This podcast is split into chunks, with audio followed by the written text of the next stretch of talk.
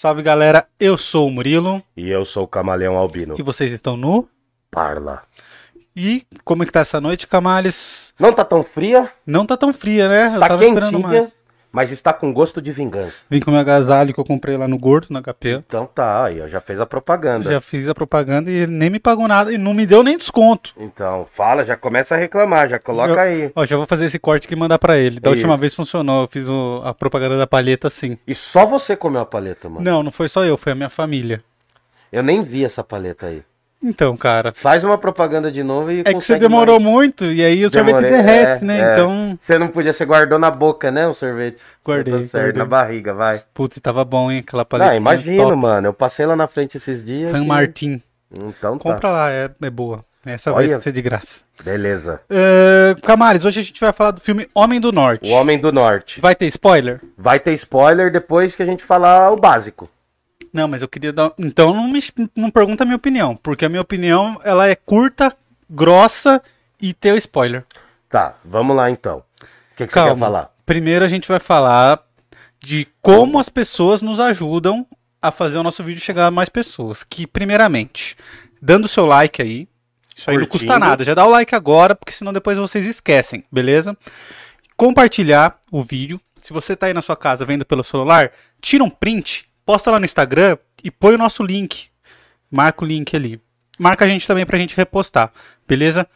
E também se inscreve e ativa o sininho. Isso é o mais importante, galera. Se inscrever e ativar o sininho. Curte, a gente recebeu um e-mail do YouTube falando que mais de 80% do nosso público nos assiste, mas não se inscreve. Isso é grave. E é um negócio que é de graça, né, cara? Não custa nada você se inscrever. Estão usando a gente. Estão nos usando, camarada. Eu tô cansado de ser usado. Cansado de ser usado. E... No mau sentido. Pode usar no bom. e como a galera apoia a gente financeiramente, Tem camarada? várias formas de apoiar. A gente tem o nosso famoso Pix, que é o pix.parlapodcast.com.br. Como que é? pix.parlapodcast.com.br. Tem aqui na descrição do vídeo? Tem na descrição do vídeo, tem várias informações e tem também o Apoia-se. Como, que é o apoia-se? O apoia.se barra parlapodcast. Como? apoia.se barra parlapodcast. É isso. Se você vê valor no nosso trabalho, considere nos ajudar através ou do Pix ou do nosso Apoia-se. Beleza? A gente Lem- agradece muito. Lembrando que na descrição do vídeo, aqui, como a gente vai falar do Homem do Norte, a gente já deixou um livro sobre os vikings, que vocês podem procurar pelo link da Amazon. Sim. E vai pelo nosso link, porque daí você acaba ajudando e favorecendo o nosso canal. É, a gente morde um centavo do Você deixou o livro dos vikings apenas? E deixei o? Hamlet. E deixou o Hamlet de presente, então, também. Deixei. Então vão lá, dão uma inscrita aí, no, se inscrevem no canal e daí vocês colocam também, se vocês se interessarem pelos livros, vocês correm atrás aí também. E Tá? mandem perguntas aqui no chat, por quê? Porque eu vou ler no final. Só que as perguntas do chat eu leio e só quem fica ao vivo participa, porque depois eu vou cortar esse final e o comecinho, tá?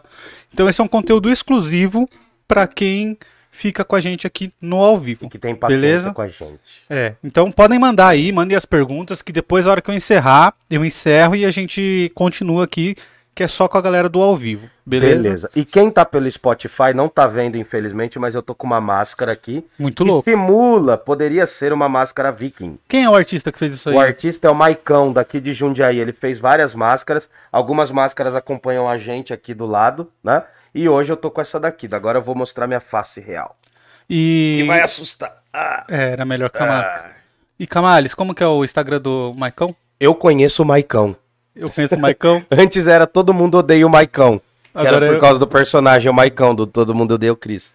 E agora É, eu conheço o Maicão. Só também você digitar lá. Instagram do Maicão também. Curtam lá. Essa é de graça, hein, Maicão? E, bom, Camales, vamos começar aqui. Homem do Norte. Que filme é esse, cara? Cara, é o terceiro filme do Robert Eggs. É um diretor novo. Pô, que- ele é muito novo, né? Então, ele é, ele é recente na história do cinema e é interessante porque ele vem do núcleo de figurante, de figurino. Então ele trabalha com a, a questão da imagem, a questão de como um filme tem que ser. É, já é o tema dele. Ele é um diretor que ele não começou como diretor. Ele começou como núcleo de figurinista, ele via também ali as questões das instalações. Então isso faz com que ele seja muito rigoroso com os filmes. É o terceiro filme dele, o primeiro filme dele com a An- Anna Taylor-Joy é o A Bruxa, que é um filmaço, é um terror, é um suspense muito bom.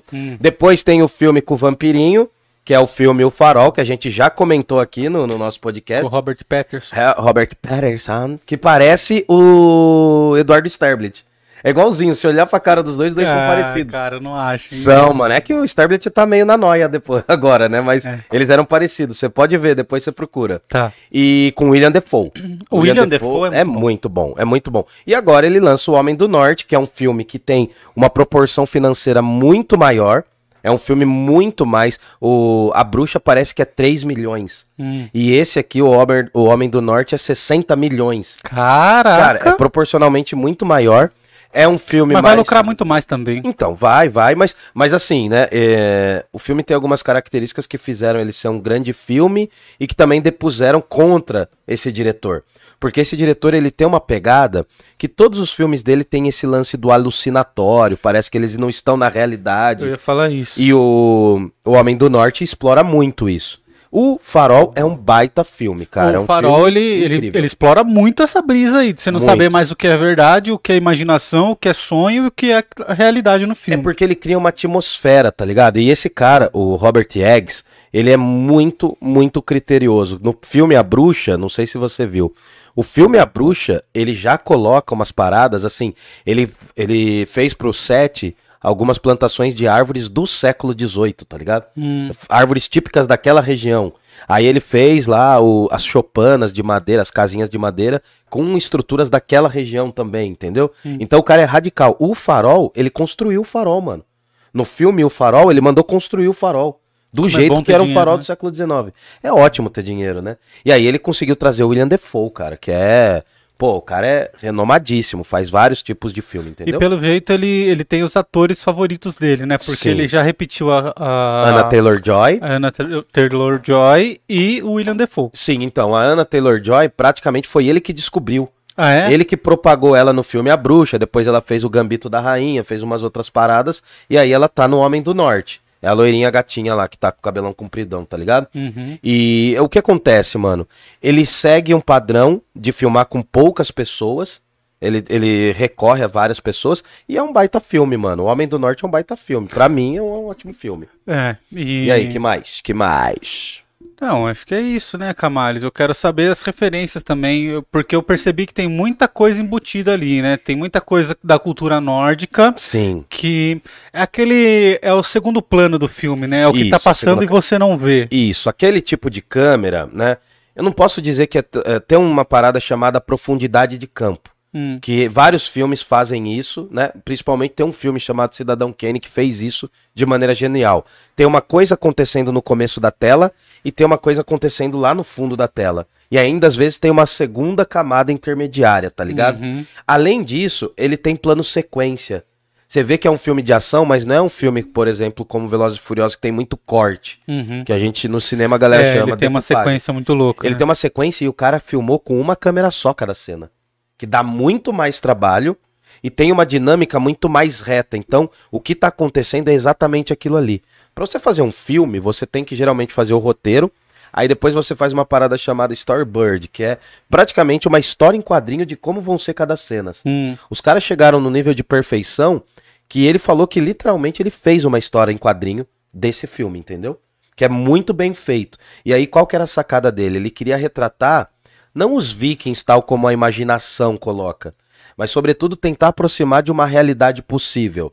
Por isso que os personagens estão sempre sujos, estão sempre úmidos, né? O rosto tá sempre tá sempre atravessado por alguma sujeira, tá sempre molhado o cabelo, por conta dessa dimensão da realidade. O filme, eu fui ver no cinema, cara, é... você sai cansado do filme. Porque parece que você se matou, você se esforçou que nem o personagem principal, entendeu? Aham. Que ele é meio que aquele urso, aquele lobo, entendeu? Um, um lobo, né, cara?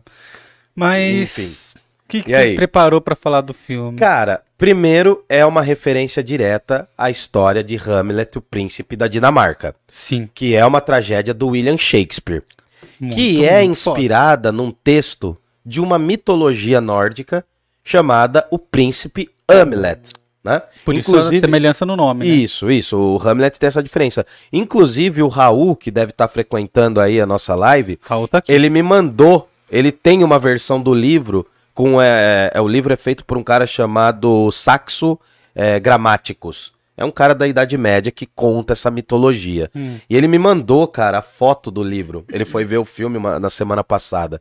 Então, assim, só pra gente entender, como que é a história do Hamlet? É um garoto. Né? Na, na peça do Shakespeare é basicamente assim. A primeira cena é o fantasma do pai vindo conversar com o Hamlet. O pai já tá morto. E o pai já tá morto. E é interessante porque, qual que é a sacada? Ah, o Hamlet tá no meio de uma galera no começo da cena. Só que ele fica sozinho. Sempre quando ele vê o fantasma do pai, ele fica sozinho na peça. Então pode ser real, como pode, Pode ser, ser alucinatório. E o grande, o um dos grandes temas do Hamlet não é a vingança. Vamos Ficamos sem áudio aqui. Deixa eu fazer um teste pra Covid aqui. Deixa eu ver se eu tô com paladar ainda. Vê, vê. Bom. E Gordinho não aí, consegue ficar sem, né, Não, não gordinho? consigo. Puta que pariu. Olha, eu vou te falar, hein.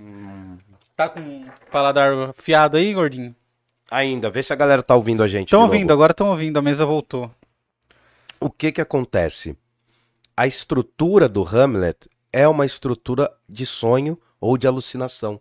Hum. Na própria peça, o personagem ele vê o pai nos momentos em que ele tá sozinho. Além disso, a grande sacada do Hamlet, do Shakespeare, é uma sacada de que ele finge estar louco para continuar a vingança dele. Esse ato de fingir estar louco, estar louco, dá uma profundidade psicológica pro personagem, dá uma segunda camada em que parece que as coisas são reais ou não. Além disso, tem uma personagem que o Hamlet fica meio apaixonadinho chamado Ofélia. E no livro, na peça de teatro, ela realmente fica louca.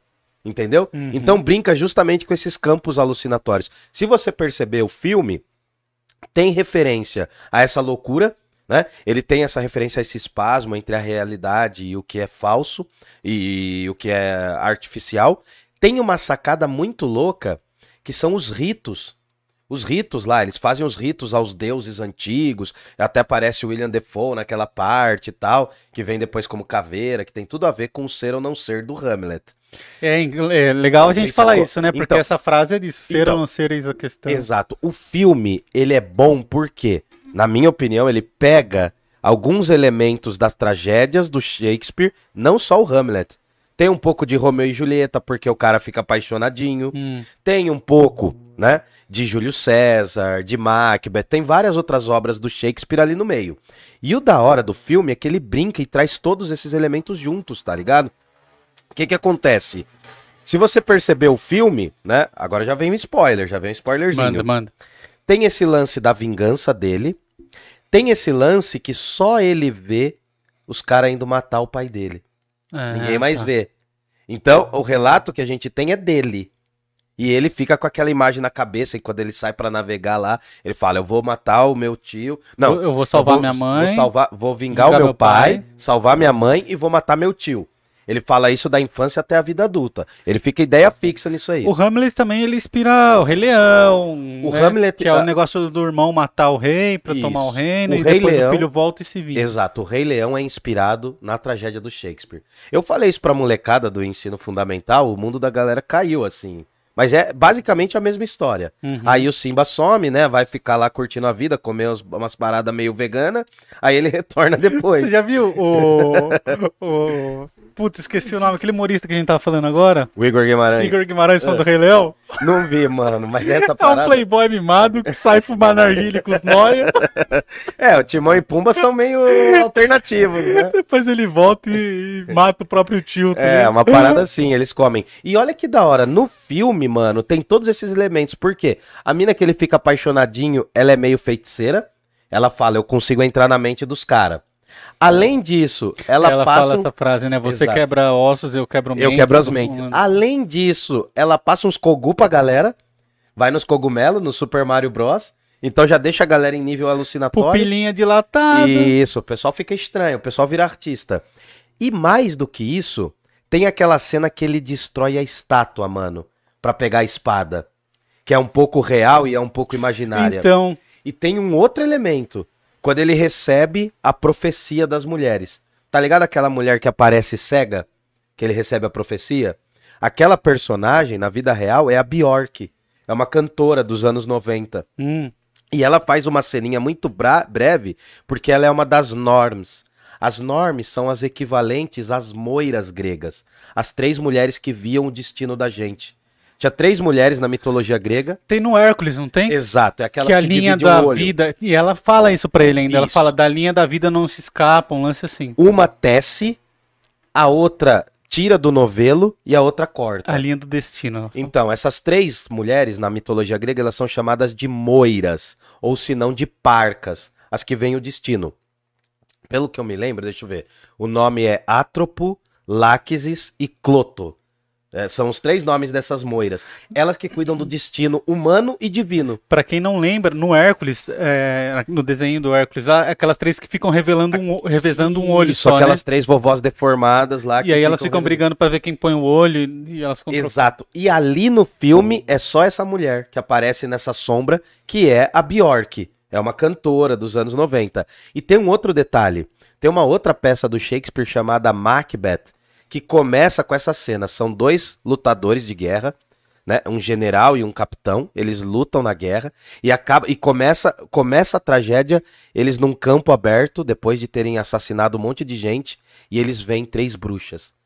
E as três bruxas falam, dão uma, dão uma profecia pra ele, inspiradas nas moiras gregas. O Shakespeare é brabo. Conforme, voltando pro Hamlet, conforme o Hamlet avança na tragédia dele, Só fazer um adendo que tá aqui, louco. que o Raul fez um comentário aqui que é legal. Relevante. Vale lembrar que o pai dele já estava mortalmente ferido ao retornar da guerra. Exato, já tinha sido detonado. E o medo dele morrer, e o medo dele era morrer da ferida e não pela honra em batalha para entrar em Valhalla. Sim. Que é justamente isso. Pode até ser que o, o pai dele tinha combinado com o irmão, alguma coisa do tipo. É, assim. pode ser, pra dar uma morte gloriosa. E é interessante porque a cena de início, eles vêm chegando de cava a cavalo, né? É uma cena totalmente difícil de ser, de ser colocada porque ele filma de baixo pra cima. E o menino é todo sonhador, tem toda uma expectativa com a história do pai, tá ligado? É muito bem feito. Uhum. E aí vai se desenvolvendo a história. A trama é: eu vou vingar o meu pai, vou salvar a minha mãe e vou matar o meu tio. E aí ele cresce com essa ideia. O filme encaminha os vikings para o reino de Kiev, que é o primeiro reino dos russos. Kiev hoje é na Ucrânia, Uhum. entendeu? Mas no começo da Idade Média, Kiev fazia parte do reino dos Rus, que era o povo que vivia ali, os Kievs, os, os Rus de Kiev, aí eles sobem para Moscou. E aí eles formam a cidade. É verdade, mano. Eu Você sei, viu eu, eu eu ia te fazer uma provocação. Os Rus, o que que é? A Rússia, então, ela tá tomando ou ela tá retomando? na cabeça do russo, na cabeça do Putin. Mas, cara, isso tem tudo a ver porque o filme é uma proposta de reflexão sobre a guerra. O, o diretor Ah, falou sobre assim. a guerra da Ucrânia? Não, não, não sobre a guerra da Ucrânia, tá, mas sobre guerra em é, geral. Sobre a violência, porque o grande tema é a vingança. E aí, no caso, cara, é uma discussão gigantesca, porque os russos de hoje em dia se consideram proprietários da Ucrânia de hoje em dia. Porque ah, tem uma pegada que existe a Rússia, a Ucrânia e a Bielorrússia. É chamada de irmã mais velha, irmã do meio e a irmã mais nova. E os russos acham que são donos dos outros dois territórios. Hum, Porque durante a União Soviética eles foram Eles donos. Então, assim, na cabeça do Putin, rola um pouco dessa vibe dele se sentir o rei da parada, entendeu? uhum. O imperador, ou o czar, né, melhor dizendo. E é por aí que vai, mano. O filme, ele traz uma sacada estética muito boa, mano. Uhum. Porque ele não tem aquela quantidade de corte. Você imagina o Vin Diesel decorando todas aquelas falas? aquela cena de luta Ah, é genial, mano. eh, que eles invadem o, a- O reino de Kiev. o reino de Kiev ali, mano, é muito louco. É que eles sobem, que ele a hora que a pega lança a lança. vem, ele já, ele já pega num take só, né? Que ele pega a lança e já, já devolve. E, e você percebeu que a câmera vai virando em direção a ele? A câmera tá vindo aqui, aí ela vai mostrando o que, que tá acontecendo lá no fundo e vem a flechada e ele pega. Nossa, é muito bem feito, cara. É muito bem feito. A câmera dá 180 graus, assim, tá ligado? Uhum. E aí o que que acontece? Essa já é uma metáfora da vingança. Ele pega a lança e já e já devolve. É uma metáfora da vingança. E aí, a gente vai caminhando com o filme, ele vai criando essa imagem, ele conhece lá a menininha de Kiev, fica meio apaixonado. Ele, é, ele se vende como escravo, né? Então é interessante porque também ele tem... se marcar, né? Isso, ele se marca. Tem também o lance da jornada do herói, que tem muito a ver com a mitologia grega. Tem uma fala que ela, que ela diz pra ele também, que é assim, se você quer se disfarçar de escravo, Você tem que abrir mão da sua inteligência, um lance assim, né? Que seria o equivalente no Hamlet do Shakespeare a ele abrir mão da consciência dele e fingir que tá doido. Hum, Entendeu? uhum. Porque quando ele finge que tá doido, todo mundo fala, ah, ninguém vai dar crédito. Porque qual que é o grande dilema do louco? Quando ele tenta provar que não tá louco, Ele é mais louco ele é ainda. mais louco ainda. Então o Hamlet do Shakespeare, ele vai fingindo essa loucura e quando né, tem o lance do, do, do crânio, esse lance do ser ou não ser eis a questão é porque tá mais ou menos naquele momento em que ele escolhe se vingar ou escolhe se Ser matar. feliz. Não, no, não, no texto do Shakespeare não. No filme ele podia ser feliz, mas ele ainda escolhe não. E esse lance da caveira é justamente uma reflexão sobre a finitude. Na época do Shakespeare, entre o século XVI, XVII e XVIII, a galera tava num período da arte que era o barroco. Hum, E aí tem um lance de colocar nos quadros crânios. Eles colocavam crânios para significar a brevidade da vida. Né? Então, assim, ao mesmo tempo que você vai viver muito, você vai viver pouco. Então tem toda essa sacada, tem todos esses elementos das outras tragédias do Shakespeare e tem uma outra pegada que é a relação dele com a mãe. Porque na cabeça do Hamlet, né, do Hamlet, melhor dizendo, ele tá tentando resgatar o conto de fadas da infância dele. Quando ele vai descobrindo que a vingança dele tá ferrando com ele, e aí tem aquela reviravolta.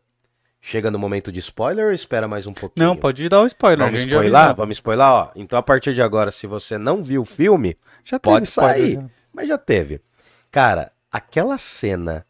Porque a mãe dele é a Nicole Kidman no filme. Nossa, ela é muito foda também. É, só que no, no, pro filme, é, ali a gente entende que ela entrou como uma necessidade do filme ser mais vendável, sabia? É, É, porque ela é uma atriz hollywoodiana, ela tem várias intervenções no rosto, não é tão in- original que nem como ele gosta de tratar, entendeu? Os personagens. Uhum. Então, meio que, acho que esses 60 milhões vieram com a obrigação de ser lido de- do filme sem inglês, no inglês que às vezes ele fala meio que pra parecer um inglês nórdico. Cara, é. essa Tanto parte que é no ruim, né? começo que ele fala ouça-me, ouça-me, É. é, parece muito esses, esses cantos nórdicos, né? Que a gente vê no Instagram, sabe? Quando tem aquele mar bravo Sim, e uma- um grave muito forte Mas, falando. mano, é porque ele, ele colocou o efeito sonoro, ele jogou lá tá em muito cima. alto, né? Pra que você veja o filme e você entre naquela atmosfera, tá ligado?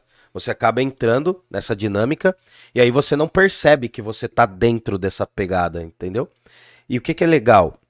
Ele vai construindo dentro da narrativa dele que ele é o herói da história.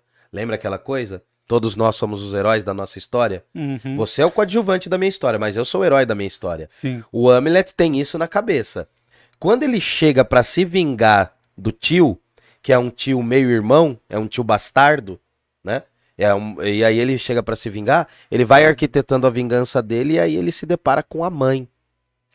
Ali, o diretor pegou a, a parada do Édipo Rei, mano. Aham. Ele juntou com o Édipo Rei. Porque a mãe dele fala assim: então beleza, vamos ficar junto. E tem uma relação ali incestuosa. Ele pegou o Édipo Rei da tragédia grega e jogou ali dentro. Justamente pra quebrar com essa ideia do conto de fadas, de que ele vai ser o herói. O Hamlet, no filme, ele é o anti-herói grego. E é o anti-herói viking. Por quê? Porque quando ele tá mais perto de realizar o destino dele, ele tá mais distante do destino dele.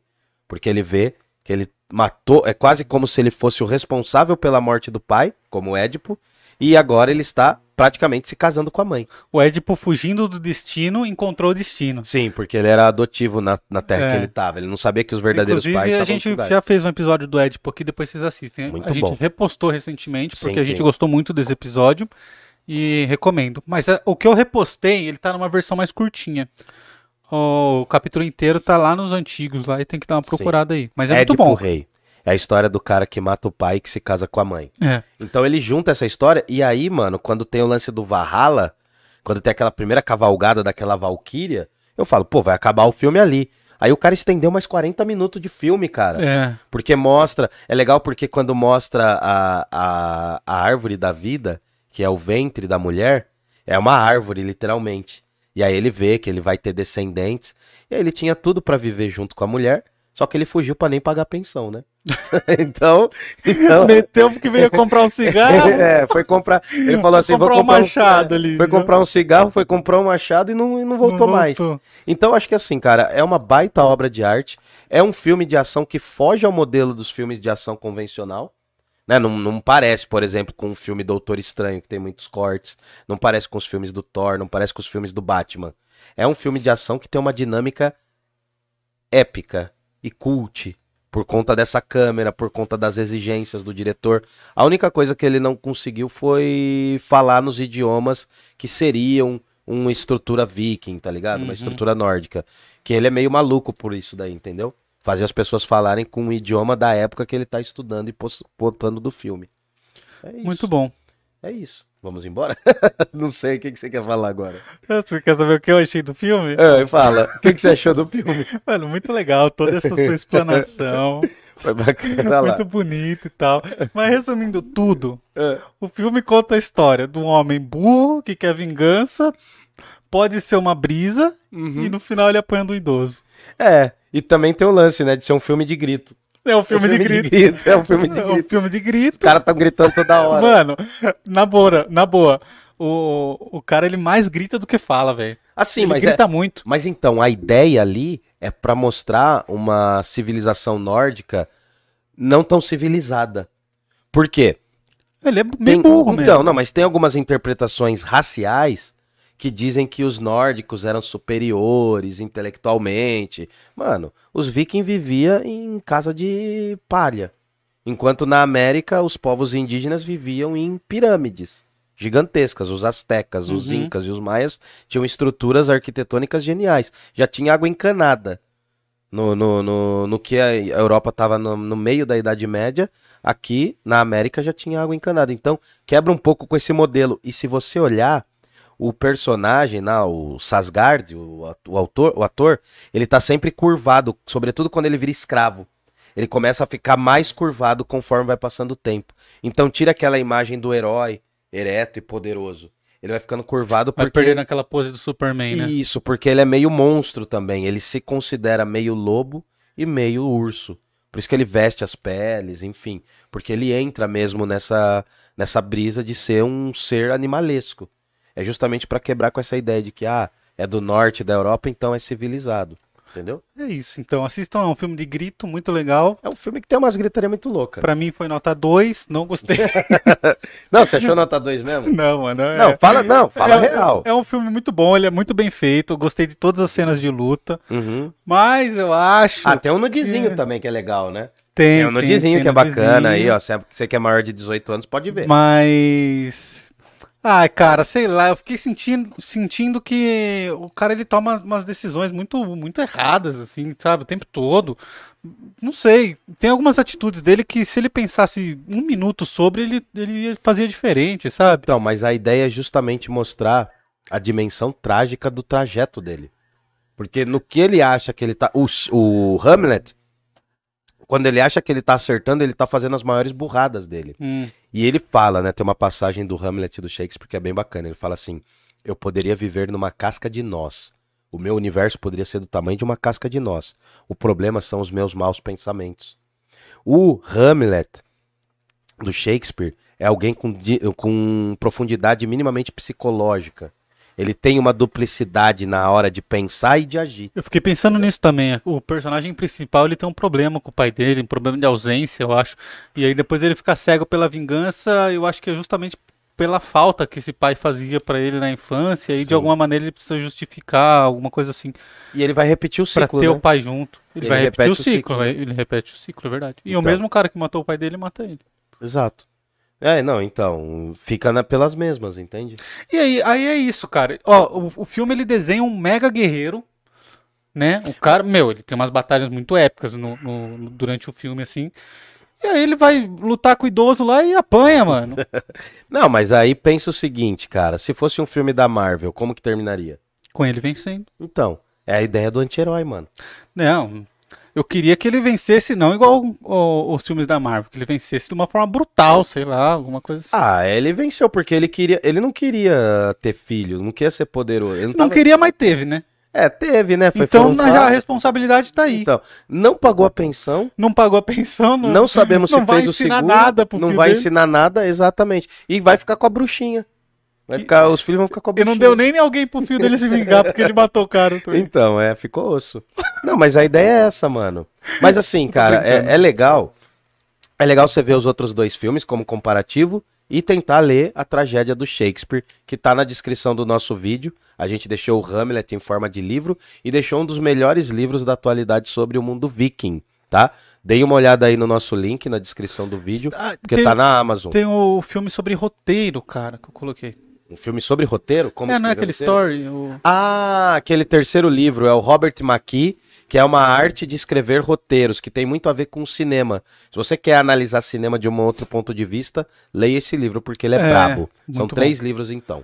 Bom, Camales, vamos encerrar aqui pro chat, então. Vamos pro chatzinho, delícia. Então, a todo mundo que assistiu a gente até aqui, muito obrigado. Considerem nos apoiar através do Pix ou através do Apoia-se, Como que é o estão Pix? aqui na descrição do vídeo. É o pix.parlapodcast.com.br e o apoia.se barra parlapodcast. Agora a gente vai ir aqui pro chat, tá? Então, a gente vai encerrar aqui, mas vocês que, tão, que estão ao vivo continuem com a gente, porque a gente agora vai interagir só com o chat, beleza? É E nóis. esse é um conteúdo exclusivo. Se você tá vendo depois, considere aí se programar para assistir as lives ao vivo com a gente e participar das conversas, Quais tá? é os dias da live? De terça e quinta, Camales, às 8. Exato. É pra começar às oito. É para começar às 8. Não, a gente tá. Hoje entramos 8 e 2, tá bom? Ó, tá melhorando, tá melhorando. bom. Tá bom? E, Nesta e nas quinta- próximas a gente vai, vai entrar às 8 em ponto. E nessa quinta a gente vai falar sobre o existencialismo. Terminando o século XX agora, no Filobrizando, a gente vai falar do existencialismo do Jean-Paul Sartre. Ó, o Raul falou que o, o livro Viking não tá na descrição. Qual, fo- qual livro é? Deus, é? aquele livro lá, a História dos Vikings. Eu- a gente coloca depois, então. É, eu ponho depois. Mas se você, se você entrar pelo nosso link aqui, de qualquer um dos livros, e aí você pesquisar, em 24 horas, qualquer livro que você pesquisar e comprar, a gente ainda morde. Então, pesquisa aí no. Clica no nosso link aqui, aí vai abrir lá o Amazon. Aí você compra. Aí você pesquisa lá o livro. Qual é o nome de novo? Fechou. Cara, é a História dos Vikings. É uma História parada dos assim. É de Qual um... editora, você sabe de cabeça? Ah, não lembro. Agora, agora me fugiu de cabeça, mano. Tá, então procura lá. Desculpa aí a falha. E. Ou se você quiser esperar, acabando aqui, eu já coloco o link, beleza? É nóis. E. Bom, vamos encerrar então. Bora pro chat. o chat fica aí, hein? A gente vai dar um tchau. Lembrando que Jundiaí não tem heróis. Vida Longa ao Parla Podcast. Beijão, tchau, tchau.